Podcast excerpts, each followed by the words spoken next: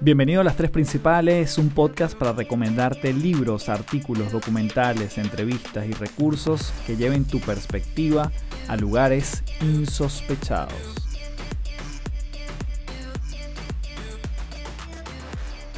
Hello, hello, bienvenido nuevamente a Las Tres Principales. Mi nombre es Carlos Fernández, arroba Café del Éxito en todas las redes. Y te doy la bienvenida porque este episodio va a ser muy especial. Gracias por llegarte hasta aquí. Si es la primera vez que estás en este podcast, si te lo recomendó alguien, gracias, gracias, gracias. Y si eres eh, usuario o escucha recurrente de este podcast, te doy las gracias todavía en mayúscula por llegarte nuevamente. En esta oportunidad tengo una invitada muy especial. Te confieso que en el muy venezolano se me aguó el guarapo varias veces. Eso quiere decir que se me puso un nudo en la garganta mientras escuchaba muchas de las historias y los testimonios que Morela Carta, quien es mi invitada el día de hoy, nos viene a entregar. Y desde allí ella va a contarnos la historia de transición que se cuenta rápido, pero obviamente fueron años, desde el mundo corporativo, ese mundo muchas veces predecible o ese mundo a veces muy serio o donde las cosas están como bastante enmarcadas con una cancha de juego definida a un mundo de mayor incertidumbre, de mayor incertidumbre, de mayores riesgos, de mayores desafíos, porque del mundo corporativo pasó progresivamente a fundar una casa de transición en Uganda, África, donde hoy se dedica junto a un grupo de personas a ayudar a niños que están en condiciones vulnerables y no solo ayudarlos a ellos, sino a su círculo cercano y a, y a la sociedad que de alguna forma los rodea. Así que prepara papel y lápiz porque está lleno de tips, de estrategias, tácticas desde todo punto de vista y por supuesto consejos de vida en esta maravillosa entrevista. Y antes de comenzar te quiero invitar a que seas parte del desafío de empleado a emprendedor. Este es un desafío que te puedes inscribir completamente gratis. El link está en las notas del episodio y básicamente te llega un link con un video durante 5 días para que hagas un desafío que te permita setear la, la mentalidad para abordar el hecho de pasar de trabajar para otra persona para emprender o arrancar tu propio proyecto. Así que de empleado a emprendedor, el desafío completamente gratis, lo puedes revisar en las notas del episodio. Así que sin más, te dejo con la entrevista de Morela Carta aquí en las tres principales.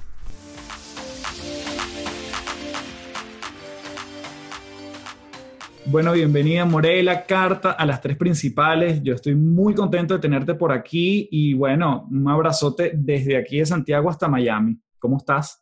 Gracias, Carlos Alberto. Me encanta esta iniciativa. Estoy súper feliz de estar contigo. Me he convertido en una de tus seguidoras más fieles. Me encanta todo lo que hablas, lo que sugieres y los temas que nos has traído a, a todo el que te escucha. Muchas gracias por esta oportunidad. No, yo de verdad que estoy muy contento porque Claramente vamos a llegar en algún punto de esta entrevista a hablar de tu más reciente proyecto que tiene que ver con Uganda, con todo lo que estás haciendo allá y que sin duda ha sido un trayecto no menor el que te ha llevado allá. Y bueno, vamos a llegar a conversar de eso.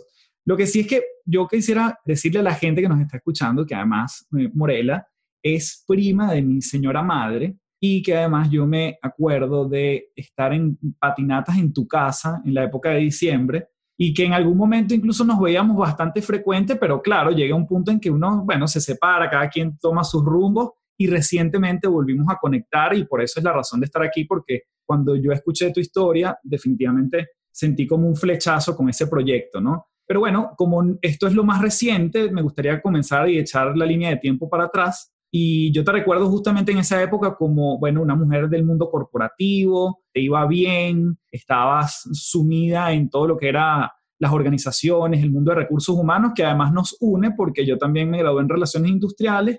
Y bueno, si quieres comenzamos por allí, nos cuentas un poquito de esa etapa para ver esa parte de la historia. Sí, bueno, quiero hablarte un poquito también de las famosas patinatas, porque tú tienes la edad del segundo de mis hijos, entonces además de que tu mamá y sus hermanas y nosotros éramos muy unidas y compartimos muchísimo tiempo juntas, pues imagínate, entonces los hijos nuestros tenían la misma edad y pues teníamos esa oportunidad de, que también fueran tan amigos como habíamos sido nosotros. Como tú dices, la, la, vida nos ha llevado por caminos diferentes. Ustedes están en Chile, yo estoy aquí, eh, tengo hijos en Nueva York y un hijo en Venezuela. O sea, el mundo que estamos viviendo pues nos ha separado físicamente, más no de corazón. Nosotros crecimos como hermanos, pues, o sea, era, era algo muy, estábamos muy unidos, nuestros padres eran muy unidos también.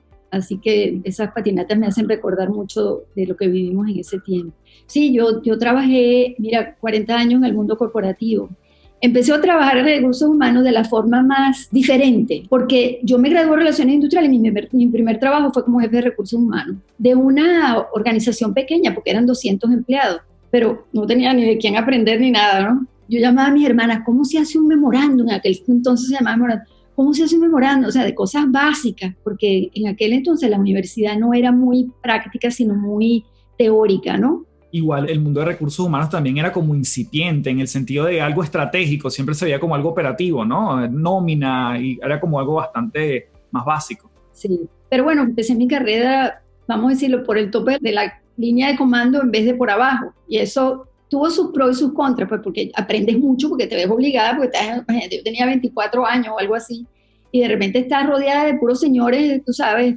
de la parte del board of directors, yo no sé qué, yo era una chama ahí que no sabía ni cómo me llamaba, ¿no? Bueno, ahí me da la oportunidad, me recibo una beca Gran Mariscal de Ayacucho, que era, era el boom de las becas Mariscal de Ayacucho, y me vengo para Cleveland para aprender inglés y después para Nueva York para hacer el posgrado. Esa oportunidad de hacer el posgrado en Nueva York me ayudó mucho de diferentes aspectos. Primero, es bien importante tener esa frasecita en tu resumen, ¿no? De que tienes un posgrado. Pero segundo, empecé a, a tener contacto con diversidad, porque en Venezuela puede ser que seamos blanquitos, café con leche, café clarito, pero somos la misma gente, ¿entiendes? El pensamiento es el mismo y todo eso.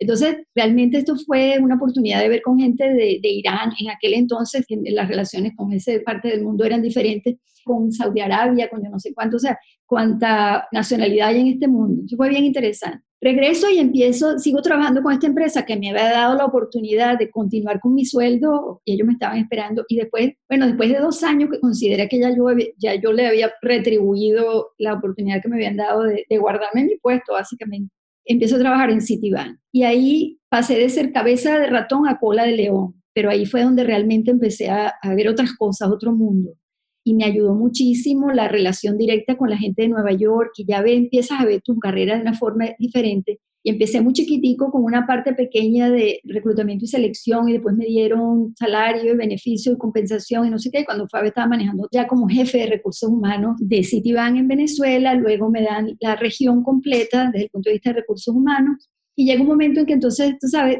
yo digo, bueno, entonces, ¿qué más? Yo quiero, quiero seguir. Y entonces me dan la oportunidad de irme a Nueva York con mi familia. Y ahí fue, bueno, ahí fue un crecimiento exponencial. La gente a veces piensa que cuando migramos a, Estados Unidos, este, este, es el país de Mickey Mouse y todo te va a quedar chévere. Y resulta que ahí, si yo trabajaba muchísimo en Venezuela, aquí empecé a trabajar 30 veces más. Sobre todo porque la posición era global. Entonces yo tenía que, o sea, que estar viajando constantemente mientras mi familia se estaba adaptando a vivir en, un país extraño.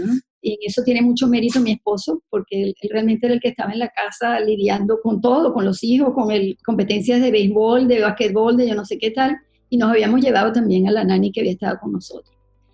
De ahí después de un tiempo, entonces paso a trabajar con UBS y ahí ya me dieron toda la parte de tanto de investment banking como de wealth management para toda Latinoamérica. Y ahí sí era que, bueno, hoy estaba en Perú, mañana estaba en Chile, pasado mañana en Suiza, volví otra vez. Allá ahí sí mi carrera fue desde que empecé con la parte regional en, basada en Venezuela, pero ya ahí yo pasaba más tiempo casi que viajando que, en la casa. Me llama la atención porque, claro, son muchos cambios, o sea, es estudiar afuera, volver, te dan una oportunidad, vuelves otra vez a, a los Estados Unidos, te llevan para otra compañía. Te pregunto, ¿hay como un criterio que tú has o algunos indicadores quizás como para la gente que nos está escuchando, que tú dirías, estas son algunas cosas que yo tomo en cuenta para tomar una decisión? sobre todo en esa escalera corporativa, ¿no? Cuando puede haber muchas ansias de seguir creciendo, pero también está la familia por un lado, está el cambio de país, ¿Has podido como desmenuzar qué elementos tomas tú en cuenta al tomar una decisión? Sí, mira, cuando damos el salto para los Estados Unidos, a pesar de que esto fue previo a, lo que Venezuela está viviendo ahora, porque yo creo que voy a estar cerca de los 24, 25 años que tengo aquí, pero ya desde ese momento tenía la necesidad de que mis hijos tuvieran otro tipo de educación, que fueran un poco más globales, más internacionales, porque veía lo que iba a venir. Y en Citibank, en ese entonces, imagino que todavía será, pues, pero en Citibank te motiva mucho a seguir adelante y en esas reuniones donde te dicen lo bueno y lo malo que has hecho, todos mis, mis jefes me decían, tienes que dar el salto. Entonces, ese particularmente estuvo motivado por una serie de factores. Cuando yo me paso a UBS, para mí era importante que fuese global, que la cultura fuese algo compatible con mis valores, que la posición obviamente fuese algo que me, permitiera seguir creciendo, porque entonces ahí tienes como un trade-off, sí, yo quiero dar, pero también quiero seguir aprendiendo. Entonces, hubiese estado más cómodo tal vez con otro tipo de empresas locales, pero eso no era lo que yo quería, pues quería eso y quería, y, mira, quería el riesgo, el atreverte a, algo que, que te hace como vibrar, ¿no? Y además ahí me llama la atención porque también estamos hablando de una época donde digamos que también era mucho más extraño que una mujer estuviese en la cabeza de recursos humanos, que reportara directo a, un presidente, es decir, no era tan común como quizás hoy es, ahorita este punto. ¿Te costó esa parte, como interactuar con, con, parte de la diversidad o la cultura, o fue uno de los beneficios de, de este tipo de empresa? Sí, no, no me costó mucho por la siguiente razón, porque para nosotros en Venezuela tal vez no era muy común, pero en Estados Unidos sí era. Entonces, había mujeres espectaculares de mi nivel o mucho más alto que yo tenía mucho que aprender de ellas, ¿no? Entonces, desde ese punto de vista no fue difícil. Tal vez lo, vamos a decir, no tan, bueno, sí, lo, el challenge, el reto fue el tener en nuestra organización, donde yo era la, la jefe de recursos humanos, 27 nacionalidades, donde tú tienes que abrir tu mente lo más posible porque de repente tienes una persona que si estás compartiendo un almuerzo o algo, tiene eh, algún tipo de... Sí, costumbre. Ajá, que no, como que no te... O cuando tú dices, eso tiene que ser ahora, el ahora puede ser para una de esas nacionalidades, bueno, ahora, cuando yo pueda. O, ¿sabes? Entonces, desde ese punto de vista, entender la diversidad y la ventaja de la diversidad eso es un aprendizaje fabuloso, porque a lo mejor vas más lento, pero vas a llegar más lejos. Entonces, esa diversidad de opiniones, de culturas, de formas de ver las cosas, fue un crecimiento muy, muy, muy interesante y a mí particularmente me ayudó mucho. Desde el punto de vista de la cultura, específicamente voy a hablar de, mi primer trabajo en Estados Unidos, que fue con Citibank, fue como un choque cultural muy grande porque en Venezuela era como, como todos somos familia, como que, tú sabes, mi pana que trabaja allá, el chamo que está aquí, el no sé cuánto. Y entonces, ¿sabes? Llegas a un sitio donde tienes lo mejor de lo mejor en cuanto a talento se refiere y ahí es a cuchillo, ¿no? O sea, no es tanto el, el team approach, pero la parte de individual, como yo llego a estar donde estar, ¿sabes? Bueno, y si no te gusta, no me importa mucho porque voy adelante, ¿no? Eso también pasó eh, no solamente en el ambiente de trabajo, donde tú te montas en el ascensor y ni se te ocurre decir buenos días, porque nadie te va a, primero nadie te lo va a decir que es buenos días y después te van a ver como raro, ¿no? Ah, pero también cuando yo agarraba el tren, nosotros vivíamos a una hora de Nueva York, en Connecticut, y cuando yo agarraba el tren, a la misma hora, en el mismo tren, al, en el mismo vagón, te sentabas al lado de la misma persona que viste ayer y no tienes ni siquiera eye contact, nada, o sea, no, cero. Mm. Entonces, claro, desde ese punto, pero llega un momento que te vas adaptando, tanto así que yo me acuerdo cuando yo iba a Venezuela y visitaba a mi familia y me decía, pero ¿por qué estás tan distante? O sea, está como, el ruido me fastidiaba, como, ¿sabes, que, ¿sabes cómo somos los venezolanos? Todo y hay como mucho ruido, entonces eso como que me molestaba, ¿sabes? Como que te sientes como que, ay, porque no te das cuenta que la cultura donde estás te está cambiando y, y, tú tienes, o te adaptas o llega un momento en que no, no puedes seguir funcionando, ¿no? entonces tienes que adaptarte un reto, fue bien interesante, no me arrepiento de haberlo hecho. Y luego de esta experiencia, digamos, ahí estuviste por cuánto tiempo? En Citibank, en total tuve 15 años, pero en Nueva York tuve dos. Luego en, en UBS estuve eh, como unos 7 años. En UBS fue bien challenging porque fíjate, yo era la única mujer que reportaba al jefe mundial de recursos humanos basado en Suiza. Mm. Pero no solamente la única mujer, sino la única que no hablaba Swiss German. Entonces, las reuniones eran en inglés, pero si te descuidabas, pum, pasaban a Swiss German, ¿no? Y claro, desde el punto de vista, cuando hacíamos algún tipo de cenas o almuerzos o algo, ¿sabes? Es como que si nos reuniéramos todos los venezolanos y hay, y hay uno o dos que no hablan inglés, inmediatamente, o sea, en español, ¿no? Entonces fue bien challenging y la visión y la perspectiva que ellos tienen en cuanto a América o Suiza es bien notoria. Pues, o sea, si algo viene de Estados Unidos, ellos, they challenge everything. Y si viene de Suiza para acá, también hay eso. ¿no? Yo recuerdo que a mí, literalmente, cuando me entrevistaron, yo fui a almorzar con el jefe de recursos humanos. Entonces me dijo, Morela, ¿cómo nos ven los americanos a nosotros? Y yo recuerdo que yo le dije, igualito como ustedes lo ven a ellos. ¿Saben? Todo lo que viene de allá no necesariamente es bueno. Pero fue una experiencia bien interesante sobre todo porque yo tenía toda Latinoamérica, ¿no? Me llama la atención, Morela, allí, ¿cómo hacías con el tema del balance con tu vida personal? Teniendo que viajar una hora, bueno, claramente tenías el apoyo de tu esposo, pero ¿cómo hacías para, digamos, tener espacio también para tu familia? Sí, mira, es un reto que toda mujer que trabaja hoy en día lo tiene, ¿no? Sobre todo porque es muy difícil quitarte el sentimiento de culpa, ¿no? Este, cónchale, si yo tuviese más tiempo, hubiese estado en juegos de béisbol de mis hijos, hubiese ido más veces a tal. Ese complejo de culpa es muy difícil de quitártelo. Eso sí, nosotros los fines de semana, yo ni siquiera sabía para quién trabajaba. O sea, fines de semana eran 100% mi familia. Entonces, lográbamos tener muchas actividades juntos y si no eran actividades, estábamos en la casa apachuchándonos, acurruñándonos, este, dándole amor y cariño a mis hijos, ¿no?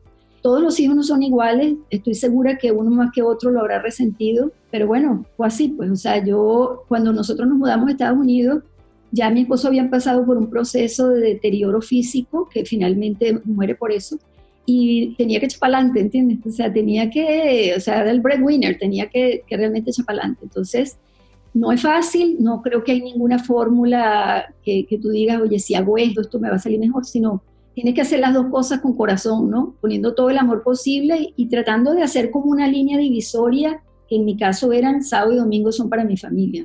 Mm. Y justamente quiero, no sé si podemos andar un poquito en el tema de esa parte de la, de la culpa, ¿no? Porque esa culpa llega a un punto en que se disuelve, lo compensas porque efectivamente tú dices, mira, el corazón que le entrego los fines de semana es tan fuerte que, bueno, yo también estoy haciendo mis, mis dos partes ¿se te fue como disipando esa culpa o te sientes que te arrepentirías de algo en ese momento sí. o viendo en retrospectiva? O sea, yo no me arrepiento porque por la situación que yo estaba viviendo, yo no tenía de otra. ¿no? Desde ese punto no me arrepiento. Yo creo que la culpa llega un momento cuando tus hijos crecen que tú aprendes a vivir con ese hueco. O sea, porque eso no se va a hacer. Yo no puedo ir hacia atrás y ir a más juegos de béisbol o lo que sea. Lamentablemente no, no lo puedo hacer. Pero aprendes a vivir con eso. O sea, pero mira, ¿sabes una cosa que estoy haciendo? Que en parte está vinculado con esa parte de la culpa. Yo estoy escribiendo un libro y la razón por la que estoy escribiendo un libro, bueno, varias razones. Primero porque quiero que mis nietos, que son muy chiquitos ahorita, sepan lo que yo he hecho y lo que he vivido, pero también un poco como para que mis hijos también vean lo que había detrás de bastidores, ¿no? O sea, ellos vieron lo que se presentaba, pero qué había detrás, ¿no? O sea, y por eso lo estoy escribiendo. Estoy súper fascinada Ayer empecé, o sea, tengo ya como ciento y pico de páginas, pero ayer empecé a trabajar con una persona que me está ayudando en cómo poner todo junto, ¿no? No, está bueno, está bueno porque claro, eso también creo que da como esa perspectiva de que ellos el día de mañana lo puedan leer, ¿no? Y, y quizás cosas que daban por sentado, quizás una que aten puntos por lo que tú le cuentas o por lo que recuerden, pero tenerlo allí es definitivamente para mí, es como tiene un concepto de legado importante, ¿no? Y sabes qué? Que cuando tú estás escribiendo, bueno, imagínate quién le estoy hablando, ¿no? Pero cuando, cuando tú estás escribiendo, yo digo, ah, pero por eso fue que a mí me pasó esto. Ah, pero claro, esto está concatenado con esto. Entonces, es como volver a vivir, pero con la mente abierta de entender por qué pasaron las cosas que pasaron. Mira, yo he disfrutado eso como no tienes una idea. Yo le digo a mis amistades y a, y a mi hermana, yo lo estoy escribiendo un libro, no me importa si alguien lo compra, no me interesa.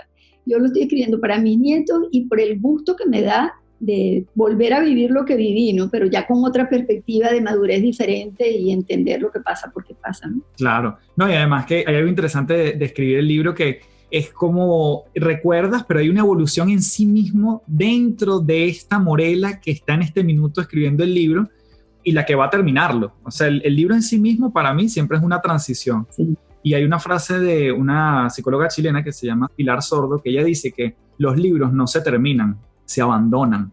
Porque si quieres que quede un libro perfecto, nunca termina. La revisión, la corrección, la anécdota que te faltó, mm, incluyó esto, no incluyó esto. Entonces hay un momento que uno tiene como que soltar y quedarse en paz con el hecho de que, bueno, esto es lo que a mí me interesa entregar. Y creo que es un proceso muy interesante de cara a, reflejar tantos años de trabajo, de vida, y yo, yo, siento que todos podemos escribir un libro finalmente. Sí, eh, yo nunca, la verdad es que nunca lo había pensado, jamás en mi vida, pero en enero, febrero, cuando fui a, Uganda, ya había oído que uno de mis amistades quería escribir un libro, y yo dije, ¿yo por qué no escribo un libro?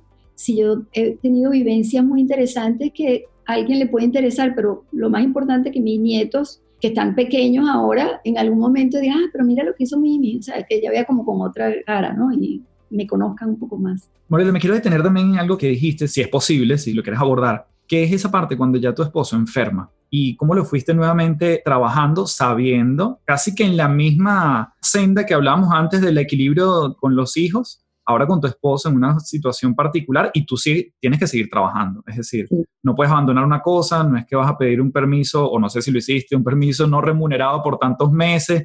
¿Cómo manejaste esa situación? Mira, su proceso de deterioro son 10 años. Los primeros, tal vez 3, 4 años, no eran tan graves. Los últimos sí fueron muy, sumamente difíciles. De hecho, esa es una de las razones por la que vendemos la casa en Connecticut. Nos muda, primero nos mudamos para Nueva York por Tuvimos como dos años viviendo en Nueva York, pero ya el deterioro era muy grande, entonces el clima no lo ayudaba, era muy difícil. Y entonces yo decido comprar aquí en Florida. Y claro, yo me decido mudarme para acá, hablo con mi jefe, en ese entonces yo trabajaba para Experian, que fue mi último empleador, y le digo, mire, yo me, yo me tengo que mudar, no, yo no, no, puedo seguir en Nueva York. Me dice, Morela, pero si tu trabajo es global, a mí no me importa dónde tú estás basada. De hecho, él vivía, no sé si todavía vive en Utah, y nos encontramos en Nueva York por trabajo. Entonces me dice, con tal de que cuando yo venga tú estés aquí, yo no tengo ningún problema, tú trabajas de, donde tú quieras. claro, esa flexibilidad me ayudó muchísimo. Cuando él estaba, yo tenía que viajar, entonces yo viajaba. Por mucho tiempo estuve yendo a Nueva York los lunes y me regresaba los viernes, lunes y viernes, lunes y viernes, lunes y viernes. Así hice muchísimo tiempo porque la oficina estaba en Nueva York y yo había guardado un apartamento chiquitico que era, así, no, te, no podías dar la vuelta, ¿no? Como entraste, ahí te quedas, para poder tener donde estar. Entonces, Mira, Carlos Alberto, yo no te puedo decir las bendiciones que yo he recibido, porque cuando pasa todo esto, yo necesito a alguien que esté aquí. Eh, mucha gente me decía, no, pero mételo en un home. Y yo decía, voy a meter en un home una persona que yo he vivido con él treinta y pico de años, el padre de mis dos hijos. Yo no puedo hacer eso, o sea, olvídate. Entonces, bueno, conseguí una persona que yo digo, papá Dios me la mandó con un lazo en la cabeza, ¿no? Porque ella me ayudó muchísimo de día y de noche. Entonces después conseguimos otra persona que eran los fines de semana si yo tenía que viajar por alguna razón. O sea, fue muy difícil, pero nunca me faltó la ayuda. Jamás me faltó la ayuda y, las bendiciones de, de, Papá Dios que nunca me dejó sola, porque no, no fue fácil. O sea, ya mis hijos no estaban aquí. Ya, bueno, Marcel se había casado hace mucho tiempo y los otros dos ya estaban, sí, ya vivían en Nueva York. Entonces, la verdad es que, mira, yo nunca me he sentido sola porque siempre he tenido ayuda, cuando menos lo esperas, ¡pum!, te sale algo, ¿no? O alguien. En este caso fueron estas dos señoras que, bueno, imagínate. Y justamente también quiero preguntarte por esa esa suerte de doble presencia que muchas veces uno tiene estando en el trabajo, pero estando pendiente, en este caso de, de, tu esposo o la situación en Florida, era como, ¿tú sentías que podía afectar hasta tu rendimiento en algún punto o eso lo pudiste como desligar? Sí, una de las cosas que a mí me ha, me ha ayudado mucho y algunas veces no, no es tan bueno, es que mentalmente yo tengo como compartimientos, ¿no? Donde de repente dice, o sea, este departamento lo voy a cerrar ahorita porque tengo que abrir este otro, ¿no? Y así ha sido siempre, no solamente en el trabajo, sino cuando hay cuestiones familiares que de repente te, te perturban o te producen ansiedad, entonces cierro ese departamento, ¿no? Eso es bueno y no tan bueno, porque a veces necesitas tú sabes, como, como soltarlo y decir, bueno, tengo que enfrentar esto, esto está sucediendo y tengo que hacerlo, no me puedo hacer la loca. Pero yo cerraba ese departamento y abría el otro. Y después a las 5 de la tarde volví a abrir otro departamento y cerraba este. No tienes otra, porque si no empieza a afectar tu, como tú dices, tu rendimiento, porque estás todo el día, Dios mío, ¿qué pasará? ¿Tomaría el remedio? ¿Qué hiciera? No, tienes que enfocarte, esa parte de tener poco y, y, tener la ventaja de poder cerrar y abrir esos compartimentos. Eso me parece además una, una forma de racionalizar tu comportamiento como un gran consejo, si se quiere, porque además, de hecho, biológicamente la mujer tiene el cerebro mucho más conectado que los hombres, que somos como más de cajitas, como tú dices, pero tú sí lo ejemplificas muy bien, o sea, abrir y cerrar para no confundir las cosas, creo yo, y para, que te ayude a, rendir en donde tienes que rendir en ese momento, ¿no? Porque me imagino que igual cuando estabas con tu esposo, cerrabas el departamento de la oficina. Sí, sí, eso no quiere decir que como mujer también a veces tengo los cables. claro, claro. a veces tengo los cables quemados. y además que fíjate que yo estaba en un mundo corporativo muy exigente, muy estratégico, de discusiones muy interesantes, muy donde o participas o, o llega un momento que te empiezan a tú sabes, no hables con esta porque esta está ahorita, o sea, no te queda otro remedio que saltar a ese nivel, porque si no, como saltaste de la misma forma, te replegan. Mm. Por eso decía al principio, este no es el país de Mickey Mouse, ¿no? Esto es un país muy competitivo, muy difícil y sobre todo cuando llegas a ciertos niveles, puedes llegar, pero tal vez no te mantengas ahí, ¿no? Mm. Entonces hay que estar claro si eso es lo que quieres, cómo tienes que actuar para que tengas respeto, ¿no?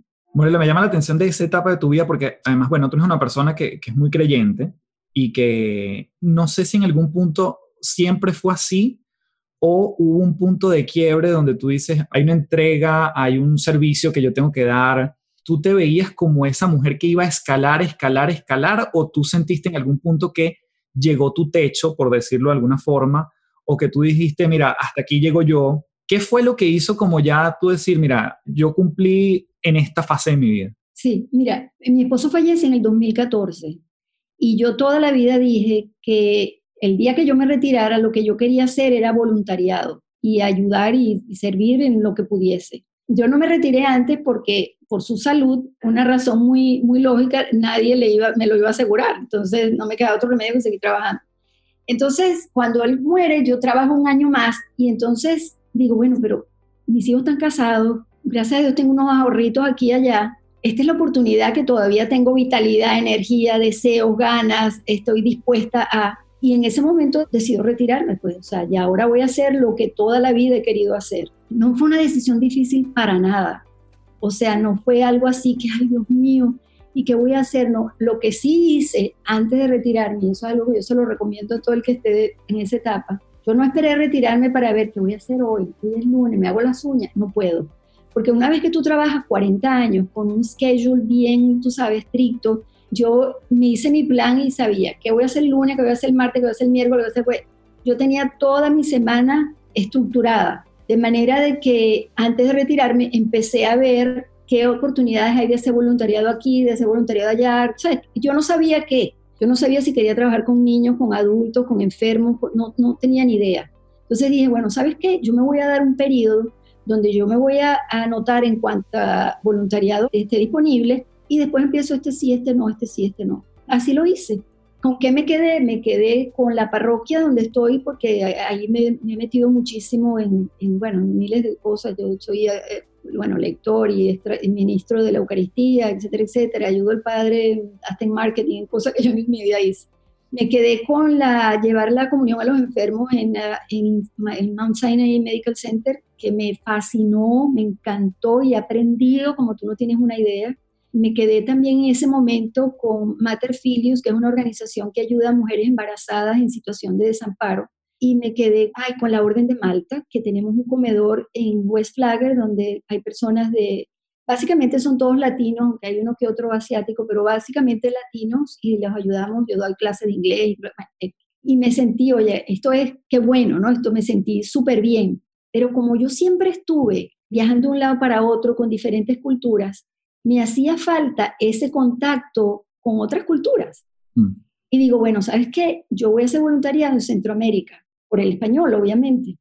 Entonces empiezo a buscar qué organizaciones estaban allí y conseguí una organización que me encantó, que es Help International, pero el primer viaje no era para Centroamérica, era para Malawi. Mm. Y yo dije, Dios mío, ¿dónde queda Malawi? Tú sabes que queda en África, pero ¿dónde queda Malawi? Bueno, yo dije, ¿sabes qué? Yo me voy.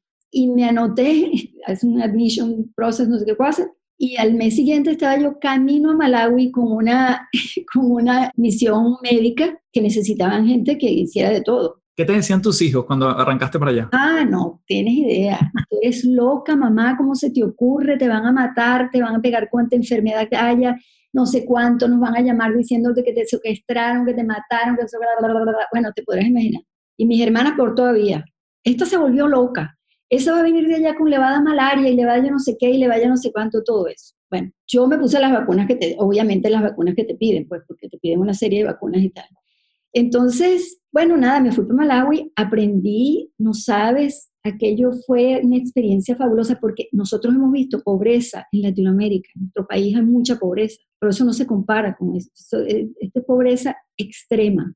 Entonces, bueno, yo damos la misión médica, yo estaba en la parte de admisión, después estuve en la parte en el triage, cuando estás, tú sabes, tomando la temperatura, no sé qué, lo, ta, ta, ta, ta, y fuimos, estaban varios médicos y enfermeras graduadas, etcétera, etcétera. Estoy en uno de, esas días que fuimos, cuando llegamos era, eran dos horas en un, en, ¿sabes? Esos camiones militares que tienen un banco aquí, un banco allá y es descubierto y va...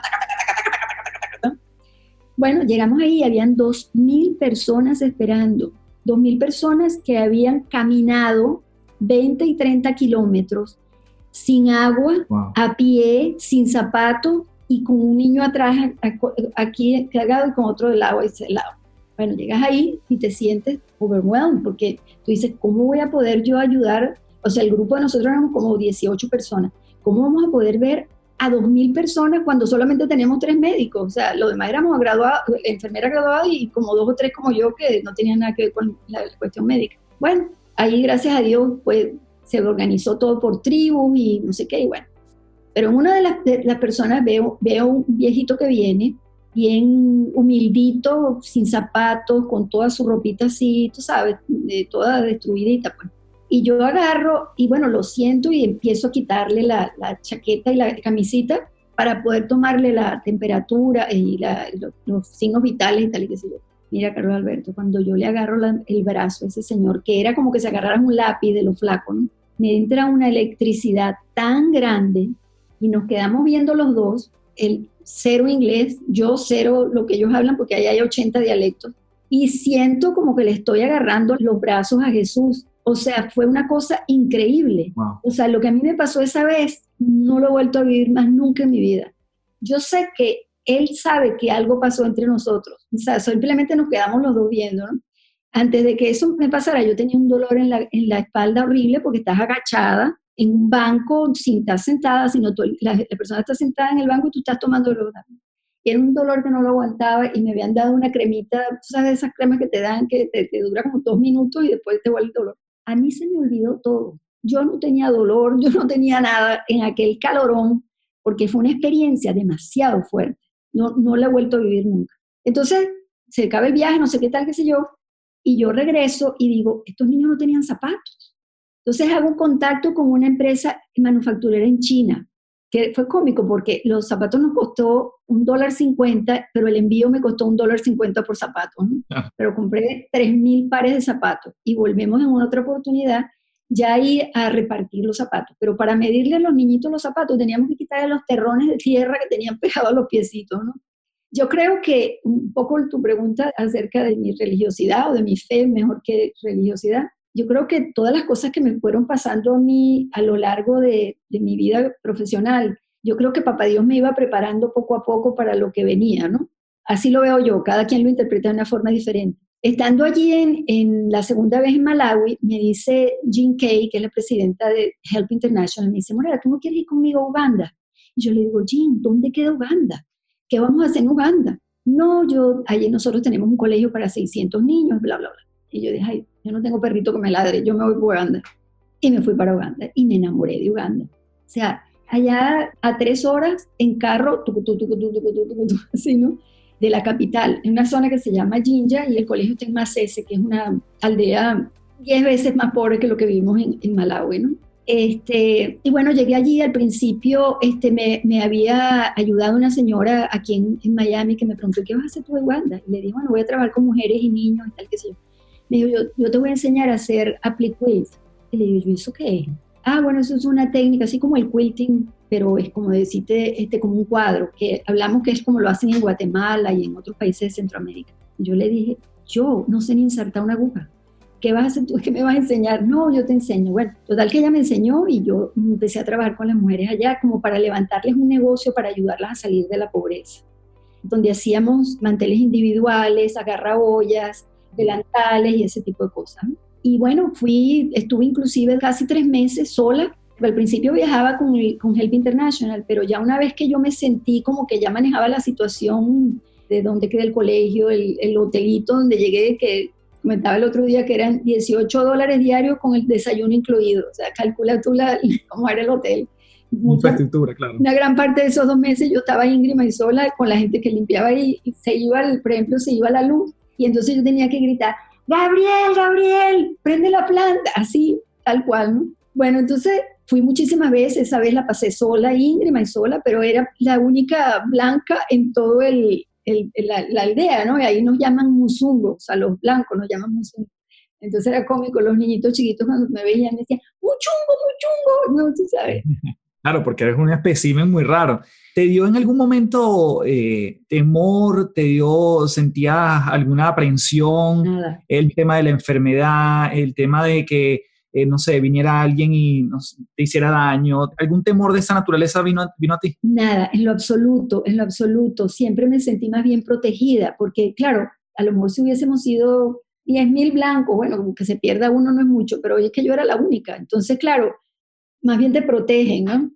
Allá la forma de, viajar internamente en esa de transporte es a través de, de, los mototaxis, que allá se llaman Bora Bora que originalmente era border to border, ¿no? Entonces le dicen Bora Bora. Y entonces yo siempre tengo allá un traductor, una gente que está conmigo que me traduce y tiene su carro, pero a veces él no podía por cualquier cosa y yo agarraba un Bora Bora desde el hotel hasta el colegio. Y eso era como, nada, como un kilómetro si acaso, ¿no? Pero yo me montaba, me te montas atrás y allá las mujeres se montan de lado. Y yo dije en mí que me voy a montar de lado. Yo me, me agarraba como a caballo y agarraba al hombre así y le decía, si corres más de lo que se permite, te ahorco. Tú sabes, porque te da miedo, porque como no es que estás, que, no estás montando en una motocicleta donde estés en un terreno liso, sino, te puedes imaginar, ¿no? Y yo agarraba a aquel hombre así. Entonces, claro, la gente ya sabía, sabe quién eres tú o lo que sea, ¿no? ¿Qué fue lo que te flechó, entendiendo desde lo más superficial que claramente es mucha pobreza? ¿Qué fue lo que te flechó de ir para allá? Estando allá y regresar varias veces es la humildad que ves en las caras, pero tampoco ves una cara eh, como desarticulada, como rabiosa. Tú te pones a ver, podría tener miles de razones para estar rabioso con el mundo, con la vida, con lo que les ha tocado, pero no, no ves eso. Los niños, por ejemplo, ahí no, obviamente los niños no tienen un iPad, los niños no tienen un teléfono, los niños no tienen nada de lo que tienen los hijos de nosotros allá, pero los niños tienen que cuando hace lluvia se forma un barrial y ellos gozan un pullero tirándose por el barrial.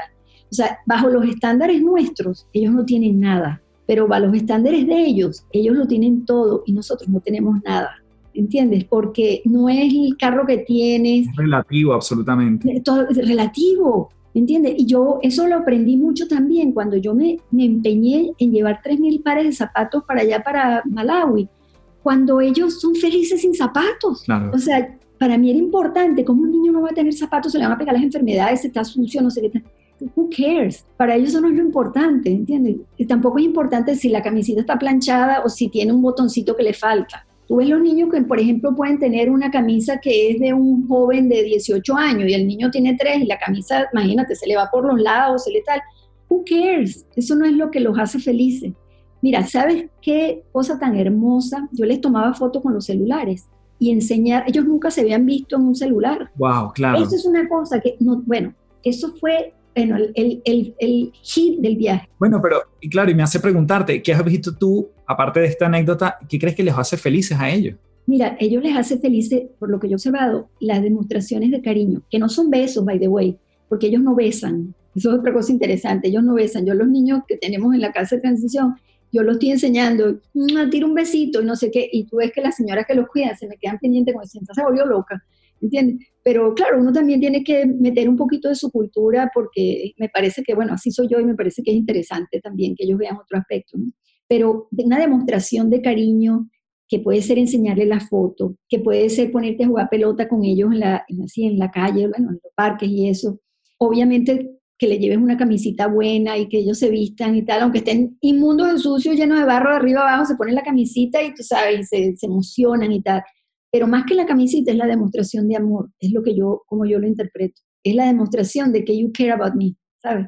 Esa demostración de amor me hace preguntarte por uno de los niños que en algún momento tú me comentaste que es, que es Eric. ¿Nos cuentas un poquito esa anécdota? En uno de esos viajes para Uganda, allá hay un pastor que está muy relacionado con el colegio de Help International. Allá todo el mundo es pastor, allá todo el mundo tiene iglesia. Pero este yo le digo, ay, Frederick, nunca me has enseñado tu orfelinato. Yo me estoy imaginando un orfelinato con lo básico. Si yo pensaba que Macese era pobre, lo que queda al lado, que se pronuncia algo así como caramillol, es peor todavía, ¿no? Entonces, porque ahí están los animales con los excrementos, con los niños, horrible. Llegamos a un sitio donde está dos habitaciones contiguas. Cuando digo habitaciones, no te imagines que es de, cemento y de no sé qué, o sea, como de bareque. Eso, allá eso lo hay en todos lados, pues. Entonces, sin luz, sin agua, sin baño, sin cocina. Tiene cuatro literas en cada cuarto, que debiera tener ocho niños en cada lado, tiene 36 niños. Y gracias a Dios que los tiene, porque si no esos niños estuvieran en la calle. Ahí está, desde el que tiene cero hasta el que tiene 17 años, todo mezclado junto ahí. Y yo estoy ahí frente a eso y yo digo, ¿y yo cómo me regreso a Miami? Eso no se me va a a mí nunca. ¿Qué hago yo ahora para borrar esa parte de mi mente? De mi mente? Eso no lo puedo borrar. Y yo sentí que era un llamado especial. Y yo le dije a papá Dios, yo hice un trato con él. Yo le dije, si tú lo que me estás diciendo es que tú me quieres aquí, me vas a tener que abrir puertas, porque yo no tengo ni la experiencia, ni el conocimiento, ni los fondos, ni la edad para empezar esto. Así que o me abre puerta o no hay negocio. Y eso fue, no me ha abierto ni una sola puerta, me ha abierto portones, portones, portones inmensos, inmensos. O sea, a mí no me ha faltado ayuda, a mí no me ha faltado gente que quiera colaborar, o sea, nada, porque no es mi misión. Y, y esa monedita me cayó en lo que yo te contaba, que yo un día estoy en adoración, después que regreso, y digo, Dios mío, yo no tengo dinero, yo no tengo gente que quiera ir de voluntario allá, ¿ahora qué voy a hacer? Y yo sentí que él me dijo, el dinero y los voluntarios es mi problema. Pero como uno está medio, tú sabes, medio más de allá que de acá, dije, mi mente lo creó, pero eso no, eso no porque él me lo dijo. Eso fue un sábado. Yo siempre lo cuento porque eso es un testimonio bien importante de cómo tienes que abrir tu mente para entender a tu interlocutor más importante, ¿no? Además que tú haces una diferencia importante. Una cosa es la mente y otra cosa es cuando viene esta, viene de las fuentes, digamos, viene de otro lugar y tú lo has ido identificando, ¿no? Sí, muy fuerte. Entonces, eso fue un sábado que yo estaba en adoración. El domingo a las ocho y media de la mañana me llama una de, mis amigas y me dice, pero ¿qué es lo que tú vas a hacer? Explícame, no sé qué y tal. No sé, ahora que esta gente de Help International te va a quitar la plata, porque yo estoy bajo la umbrela de Help International aquí en Estados Unidos para poder pedir dinero. Entonces, yo no, nada que ver y le explico cómo es la cosa y tal. Y decía, yo te voy a dar un cheque bueno. Sábado adoración, domingo 10 mil dólares. El lunes me llama una señora de Canadá que ni la conozco y me dijo, tú eres fulanita de tal, sí, ah, que mira, yo soy amiga de la compadre, del amigo, del no sé qué, del primo, papá, papá, y yo me enteré que tú vas a hacer esto, entonces yo te estoy llamando para decirte que yo me quiero ir de voluntaria contigo para Uganda. Entonces, ¿cómo lo entendí yo? Primero, fue claro el mensaje, sí te lo dije, no lo creó tu mente, es verdad. Y segundo, esta es su misión, no la mía. Es decir, ahí está claro. Y desde ese momento en la primera campaña que nosotros hicimos recolectamos cuarenta y pico mil dólares cuando ni siquiera teníamos casa, no había casa, nada. La gente compró un concepto, claro. Eh, eso fue todo. Bueno, empezamos, finalmente conseguimos la licencia, que fue un parto, porque Uganda es un país con mucha corrupción y para todo te piden dinero, o sea, es increíble. De hecho, yo visité el probation officer, que es el que te da la licencia, y me dijo, no te voy a dar la licencia. ¿Y por qué? Bueno, pues me da la gana, en otras palabras. ¿no? Y yo dije, bueno, entonces me voy porque si no tengo licencia, ¿qué voy a hacer aquí? Y Jim Kay, que estaba allá, me dijo, Morela, papá Dios te pidió que hicieras esto, pero él nunca te dijo que iba a ser fácil, así que find the way. Y eso fue el turning point. Yo alquilé la casa, contraté los empleados, amoblé la casa sin licencia, porque tienes que tener todo eso para que tengas la licencia. Y el tipo me había dicho que no me la iba a dar.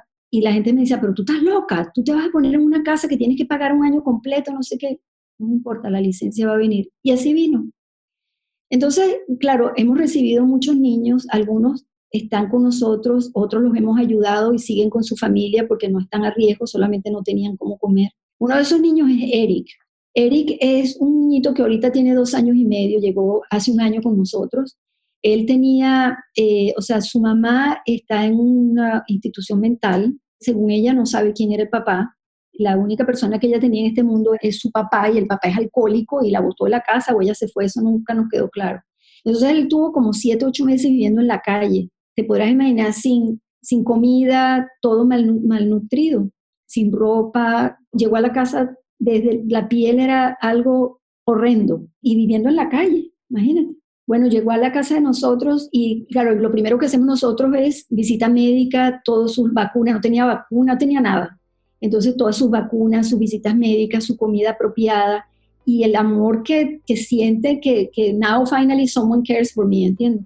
Entonces, nada, inmediatamente empezó a, adaptarse, pero hasta hace poco él ponía una silla de las chiquitas de los niños en su, aquí en su cabeza, como aislándose de todo eso, ¿no? O gritaba, o sea, gritos, que claro, eh, que puede vivir con una mamá que está loca y en la calle, ¿no? Entonces, como eso tenemos historias historias, historias, historias. Yo decía, si la gente viera eso, se sensibilizaría de una forma diferente, ¿no? No tienes que ir a África para hacer eso. O sea, en mi caso llegué allá por circunstancias que todavía no las entiendo, pero aquí mismo, o sea, aquí mismo en, un país del, primer mundo, hay gente muriéndose de hambre.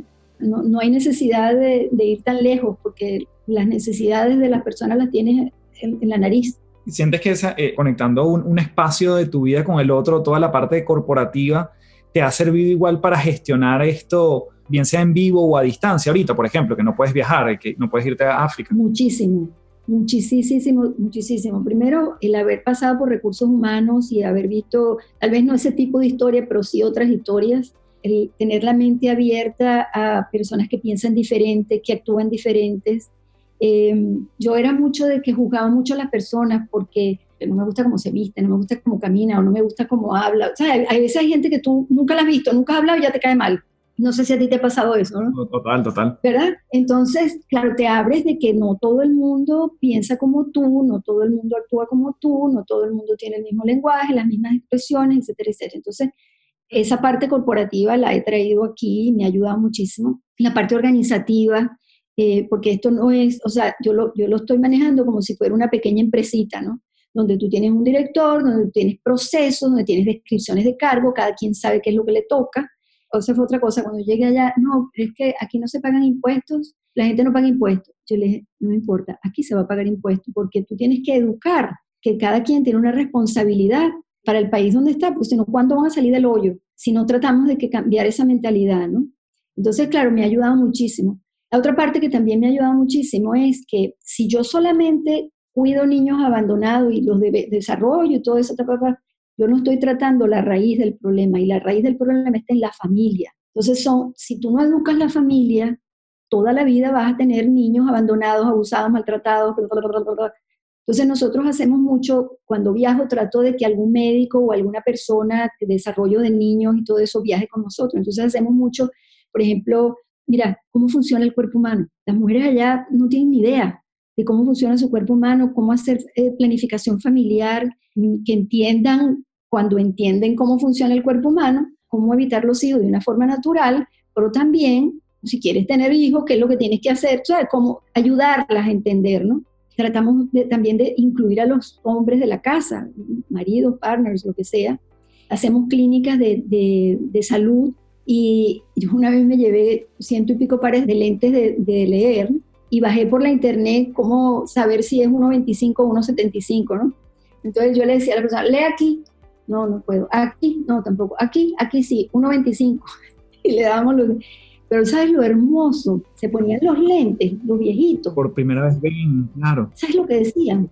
Ay, ahora puedo leer la Biblia. Mira, wow. eso, oh, mi amor, eso es, eso es muy fuerte. Eso es muy fuerte, o sea, hay mucho que hacer. Eso es sencillo, no son cosas, tú sabes, tengo que donar 10 mil dólares. No, nada de eso. Es demostraciones de que hay care for you, ¿entiendes?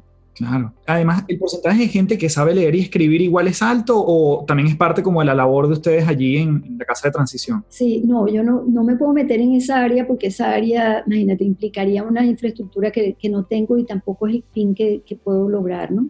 Pero a pesar de que no estamos en esa parte, sí hemos ayudado mucho ahorita con lo de la pandemia. Gracias a muchos de los, de los donantes que tenemos, hemos ayudado a alrededor de 140 familias. No 140 familias por todo el largo de la pandemia, porque eso sería, tendría que tener una millonada. Pero sí mandamos dinero, entonces me queda muy cerca la iglesia de la, de la Virgen de Fátima y el padre nos hemos hecho muy amigos y entonces yo le mando dinero, él compra sacos grandes de comida, las distribuye en, bolsas pequeñas y entonces va la gente pobre y él le, le empieza a dar, ¿no? Y así, bueno, hemos ayudado como a 140 familias. Hemos ayudado también a otros orfelinatos que, son, que no reciben ayuda de ningún lado, que no tienen, tienen gente de los Estados Unidos que los ayuden y no tienen nada, ayuda del gobierno. Ahí hemos ayudado muchísimo, ahí son más de 50, en un lado como 50 niños, 49, 50 niños, vamos a poner el otro 20 y pico. Entonces son niños que no duermen con nosotros, no están con nosotros, pero si nosotros no le damos comida, pues los niños no están bien, pues siguen mal, malnutridos. ¿no? te quería preguntar justamente por el, efecto de boca a boca, ¿no? En la comunidad. Es decir, cuando ya ustedes empiezan a ver como que, mira, hay esta casa, se está haciendo esta labor, y tú me contabas fuera de la entrevista como de, hay gente que llega, hay gente que pregunta, ahí, porque claro, no, tú no haces una campaña para que la gente conozca la casa, ni mucho menos. ¿Cómo está llegando la gente ahorita? Sí, mira, la gente llega de varias formas. Una a través del Probation Officer, de hecho, Eric nos llegó a través del Probation Officer que te asigna ese niño también a través de las iglesias, que el, padre en sus sermones al principio decía, ahora tenemos aquí a fulanita de tal que acaba de abrir esto, no sé qué, si saben de alguien, ta, ta, ta, ta. Y eso, hay gente que le dice a otra, pero hay que tener mucho cuidado porque de repente te gente te llega y te dice, no, este niño no tiene a nadie en el mundo y es la propia madre que te lo está poniendo ahí. Entonces, por eso nosotros no hay que nos llegue, lo vamos a aceptar. Mandamos al trabajador social que tenemos, va, investiga, una investigación exhaustiva porque no tienes idea de todas, todas las mentiras y lo, tú sabes, pero es del desespero, no porque es gente mala. O sea, cuando un padre abandona al hijo, bueno, hay el, hay el mala gente que lo hace porque ya casi que es deporte, pero la mayoría de las veces es la desesperación. Es falta de, recursos, de herramientas. No tiene, o sea, se ve que el hijo se está muriendo, que el hijo está malnutrido y dice, nada, yo lo dejo aquí en esta puerta o en esta iglesia o en este sitio y alguien me lo va a ayudar. Entonces no son personas malas, aunque suene como que fuerte, ¿no? Este, a menos que sea un abuso, ya eso es otra historia, ¿no? Pero sí, sí hay que tener mucha mm, malicia criolla, como decimos en Venezuela, porque te llega mucha gente que, no te está diciendo la verdad, ¿no?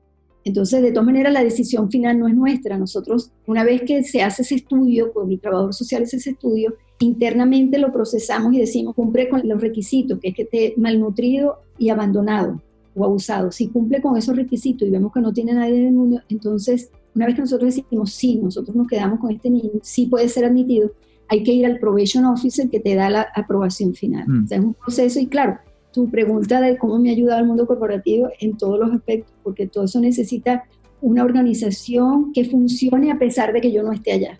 Claro. Me da curiosidad el probation officer que te dijo que te negó la licencia, ahorita es buen amigo, ¿cómo te trata? ¿Cómo? Ay, no me acuerdo ese hombre, mira, gracias a Dios se jubiló, pero fue cómico porque cuando yo digo, bueno, ¿cómo le llegó a este hombre? Porque yo primero decía, yo pagar una, un chantaje, primero muerta, tú sabes, con ese orgullo de, tú sabes, primero muerta no le voy a dar nada a ese tipo, no sé qué te le decía yo, hasta que me doy cuenta que o le pago o no, o no tengo licencia y, y, la necesidad de ayudar a otro era más grande que el tener que pagarle este carrizo. Bueno, total que al principio fue muy, muy rough la, la situación. De hecho, imagínate que cuando ya le pago, para que me dé la licencia. Yo le digo, ¿cuándo me va a dar la licencia? Y me dice, en 30 días. Histérica, porque yo decía, este tipo, tú sabes. Bueno, literalmente el día antes de irme para el aeropuerto, de regreso, me llama y me dice, Morela, tú sabes que yo tengo interés en un iPad. Y le digo, ah, sí, sí, ah, eso es sumamente costoso, eso está por los mil dólares. Entonces me dice, ¿y qué tal un, una laptop? Le dije, no, eso, eso está cercano a los dos mil. Entonces, porque yo decía, ya yo lo veía por donde venía, ¿no? No, claro. Entonces me dice, este, bueno, vamos a hacer una cosa. La próxima vez que vengas me sorprendes. Me traes un regalo que me sorprenda. Yo, así, ah, ¿cómo no? Claro que sí. Vengo aquí y me hablo con un cura y le digo, yo necesito que usted me recomiende un libro. Ah, porque el tipo tiene una cruz aquí en el pecho del tamaño de una catedral, ¿no? Entonces, yo le digo, necesito que usted me dé un libro y le explico el caso. No te preocupes agarro, me da mi libro y me lo firme, no sé qué tal, meto mi libro y claro, es un libro, si tú lo ves por fuera forrado, pareciera que fuera un iPad, ¿no? Yo le doy el libro al tipo la próxima vez y el tipo con los ojos así emocionado, cuando abre que ve que es un libro y que es un libro, algo así como, no me acuerdo el título, pero algo así como Viviendo la Eucaristía, una cosa así, no me, no me acuerdo exactamente, ¿no? la cara de, de, tristeza, de frustración fue inmenso, pero me di el punto, ¿no? Porque no, yo dije, ok, me tengo que calar. Y sorpresa, sorpresa. Exacto. Entonces, bueno, pero ya después, claro, al final, cuando se retiró, me fue a visitar y que no sé qué, y que tengas mucha suerte y yo no sé qué, bla, bla, bla. Bueno, el tipo se va, llega el nuevo, ¿no? Por cada niño tú tienes que pagar una cantidad para el registro, pero resulta que el tipo nunca lo registró, se agarró el dinero. Entonces, claro, tienes que aprender a moverte en un mundo demasiado corrupto. Pero bueno, todo vale la pena. Yo siempre digo, si nosotros podemos impactar la vida de un niño, uno solo, mm. yo me considero la mujer más feliz de este mundo. Ay, Monela, qué agrado, qué agrado escuchar esta historia.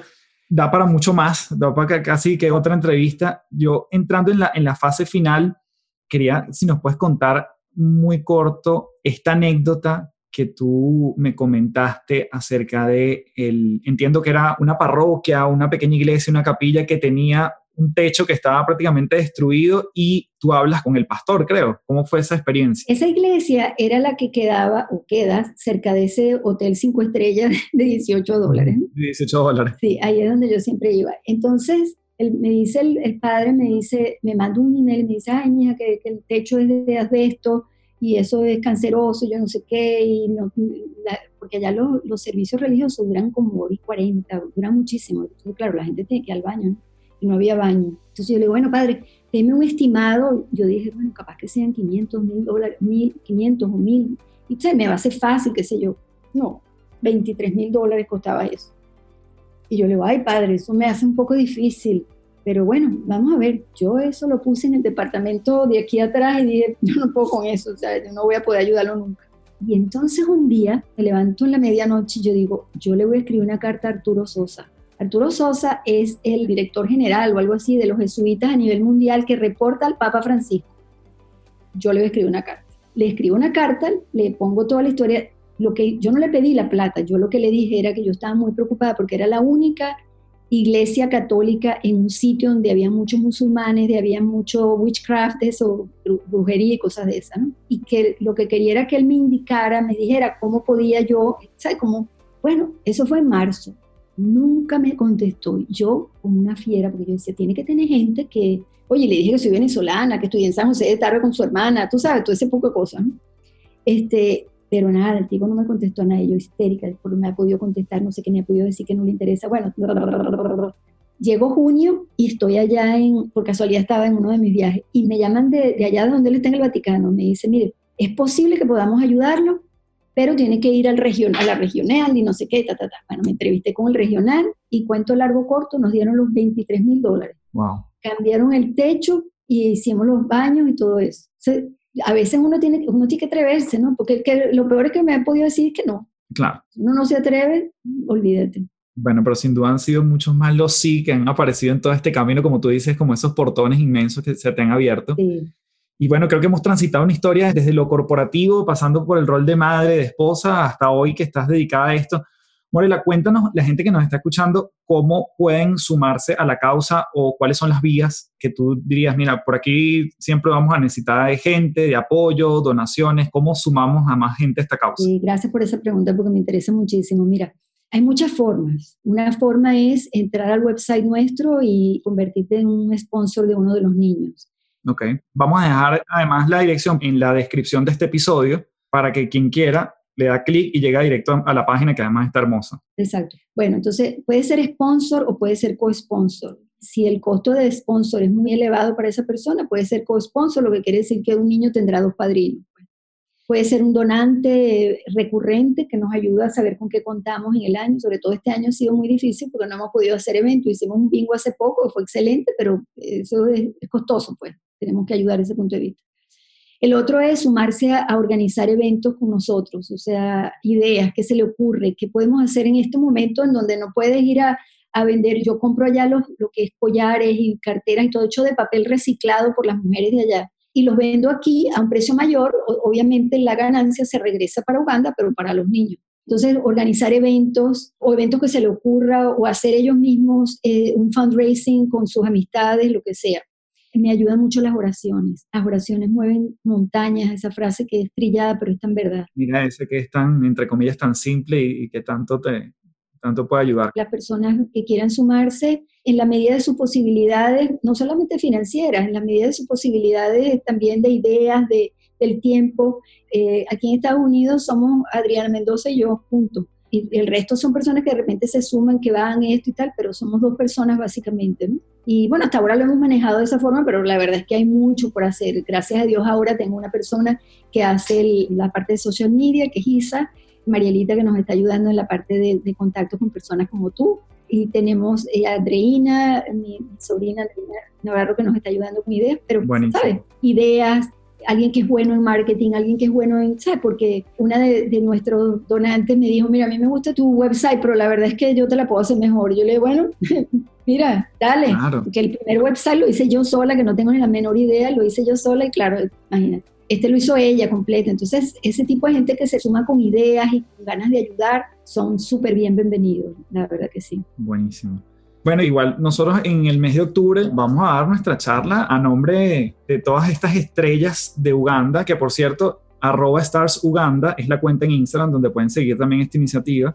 Y bueno, nosotros ya estamos planificando para octubre para hacer una charla donde, bueno, entre mucha gente y sumar más personas a, a que conozcan este mundo y como te digo, yo la verdad que cuando me lo dijiste, cuando me contaste un pedacito de toda esta historia, a mí me llegó muchísimo y por eso es que también estamos conversando hoy, ¿no? Yo creo que este son el tipo de cosas que valen la pena, ideas que valen la pena difundir. Entonces, bueno, simplemente darte las gracias. Ah, y antes de irnos, porque esto se llama las tres principales, si nos dejas tres cositas para nosotros, bien sean unos, libros, un documental, algo que tú digas tres cosas para la gente que quiere profundizar más en esto que hemos conversado. Claro, yo hice mi trabajo. Muy bien. Yo hice mi trabajo. Este, yo lo resumo así. El primero es atrévete.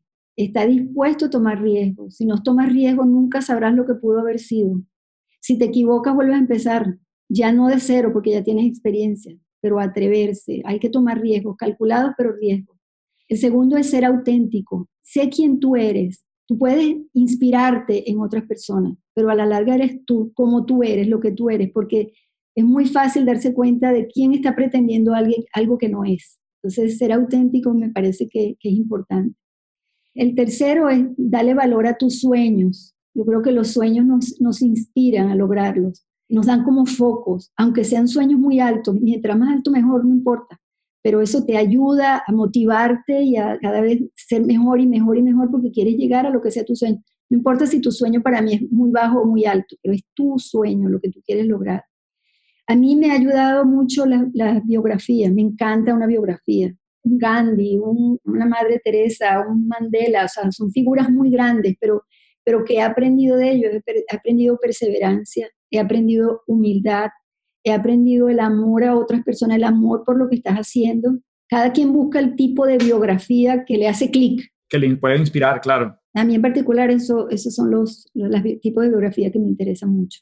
Tú sabes que, disculpa que voy a, voy a preguntar algo adicional porque me surgió cuando estaba diciendo, y es que en qué momento, si es que lo hubo, hay un, cambio de mentalidad, Morela, porque claro, tú de ser una persona corporativa, donde sabías que a ti, digamos, tu 15 y último te lo iban a pagar. Hoy en día más bien es como también salir a buscar recursos para tú hacer tu propia, como tú dices, tu, tu propia empresa y servir y amar a otros, ¿no? Ese mindset, ¿sientes que te costó, que fue como rápido? Oye, es horrible, es horrible, porque mira, yo toda mi vida trabajé, entre otras razones, porque yo no soporto pedirle dinero a nadie, ¿no? Entonces yo tuve, toda mi vida fui muy independiente. Eh, yo gastaba en lo que quería, en lo que no quería también. O sea, lo, nunca tuve que estar pidiendo permiso para nada. Y pasarme a este lado de la, de la, historia donde tengo que pedir, que me he convertido en una pedigüeña internacional, yo creo que mis amigos cuando ven voltean la cabeza por otro lado porque ahí viene a pedirme, ha sido muy difícil, muy difícil. La gente dice, no, yo te veo muy fácil. Claro, lo que la gente ve no es lo que yo tengo internamente, ¿no? Yo internamente cada vez que tengo que presentar la fundación a alguien, que yo trato de no hablar de dinero, sino que la gente se enamore, pero internamente estoy con el, tú sabes, la gastritis, ¿no? Que te sube y te baja porque, porque no es fácil, o sea, es muy, muy difícil. He tomado muchos cursos de cómo llegarle a un donante, estar en perenne comunicación, aún en el medio de la pandemia. O sea, he tratado de educarme en esa parte porque, te digo, es muy, muy difícil. Y bueno, no nos queda otro remedio. Yo tengo muy claro que por ejemplo, cuando yo viajo, yo me pago mi propio viaje porque tú a una fundación tan pequeña no le vas a cargar 1.600 dólares de un viaje, o, bueno, yo he viajado también con 900, entonces tú tienes que pensar en todo eso, ¿no? mis ingresos y la fundación totalmente separada, ¿no? Claro. Pero bueno, uno va aprendiendo porque cuando yo digo que cuando tienes, cuando tú tienes como un objetivo muy claro, y sabes lo que tienes que hacer y sabes dónde tienes que llegar y qué es lo que tienes que hacer. Te lo tomas como una pastilla, o sea, me tengo que tomar esto para poder llegar allá. Y ahí vas, pum, y lo haces, no te queda otro remedio. O sea, ya me monté, como decimos criollo en Venezuela, ya estoy montada en el burro, no me queda más nada sino dale, ¿no? Y lo hago con amor porque me encanta lo que hago, ¿no? Morela, darte las gracias nuevamente, un abrazo inmenso y bueno, para todos los que quieren saber más de, esta causa, quieren sumarse, todos los links están en la descripción de este episodio y bueno, cualquier cosa igual te pueden escribir un DM o meterse en la página y ahí está en contacto. Bueno, y conmigo particularmente, sabes qué cuentas, no solo para esta tribuna, sino porque vamos a dar una charla y uno no sabe lo que va surgiendo, pero en pocos meses también ya nos hemos estado poniendo en acción con varias cosas, así que yo te lo agradezco y te mando un abrazo inmenso. No, nada que ver, todo lo contrario, para mí ha sido un gusto y un, y un honor estar contigo aquí. Habíamos perdido un poco el contacto, por eso tú, tú estás en Chile, yo estoy aquí, pero nada más que uno vuelve a reconectarse y la sangre llama muchísimo, aparte que te admiro muchísimo por todo lo que has hecho. De verdad que muchísimas gracias y no tengo más nada que decirte, sino solamente que Dios te siga bendiciendo. Bueno, amén, un abrazote. Bueno, yo la verdad que tengo dos grandes palabras para cerrar. Uno, gracias por quedarte hasta aquí, por ser parte de este testimonio también, al escucharlo, al darnos cuenta de que podemos contribuir a esto. Y la segunda palabra es compártelo. Comparte este episodio, comparte el link para que más personas se enteren de esto que está sucediendo y podamos llegar a más rincones donde cada quien contribuye desde su círculo de influencia. Si quieres tomar una acción inmediata, si tú dices cómo yo contribuyo, y obviamente están todos los links aquí en las notas del episodio, cómo contribuir desde ya es compartiendo esta historia, es haciéndola llegar a muchos más lugares, a muchos más oídos. Así que gracias nuevamente y quiero dejarte dos invitaciones. Número uno, si es la primera vez que llegas a las tres principales, revisa el resto de los episodios justamente porque allí vas a encontrar mucho valor tanto en los temas como en los invitados. Simplemente me despido dejándote la invitación abierta para que te unas al desafío completamente gratis de empleado a emprendedor. Todos los links están en la nota del episodio. Gracias nuevamente por quedarte. Yo no paro de dar las gracias. Estoy muy, muy, muy agradecido por este episodio. Y sin duda, esto no sería posible si no es por ti que lo escuchas y nuevamente lo haces llegar a más personas. Nos vemos en una próxima edición de las tres principales. Chao, chao.